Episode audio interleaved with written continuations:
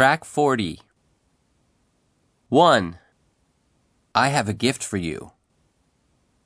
2. This is for you. 3.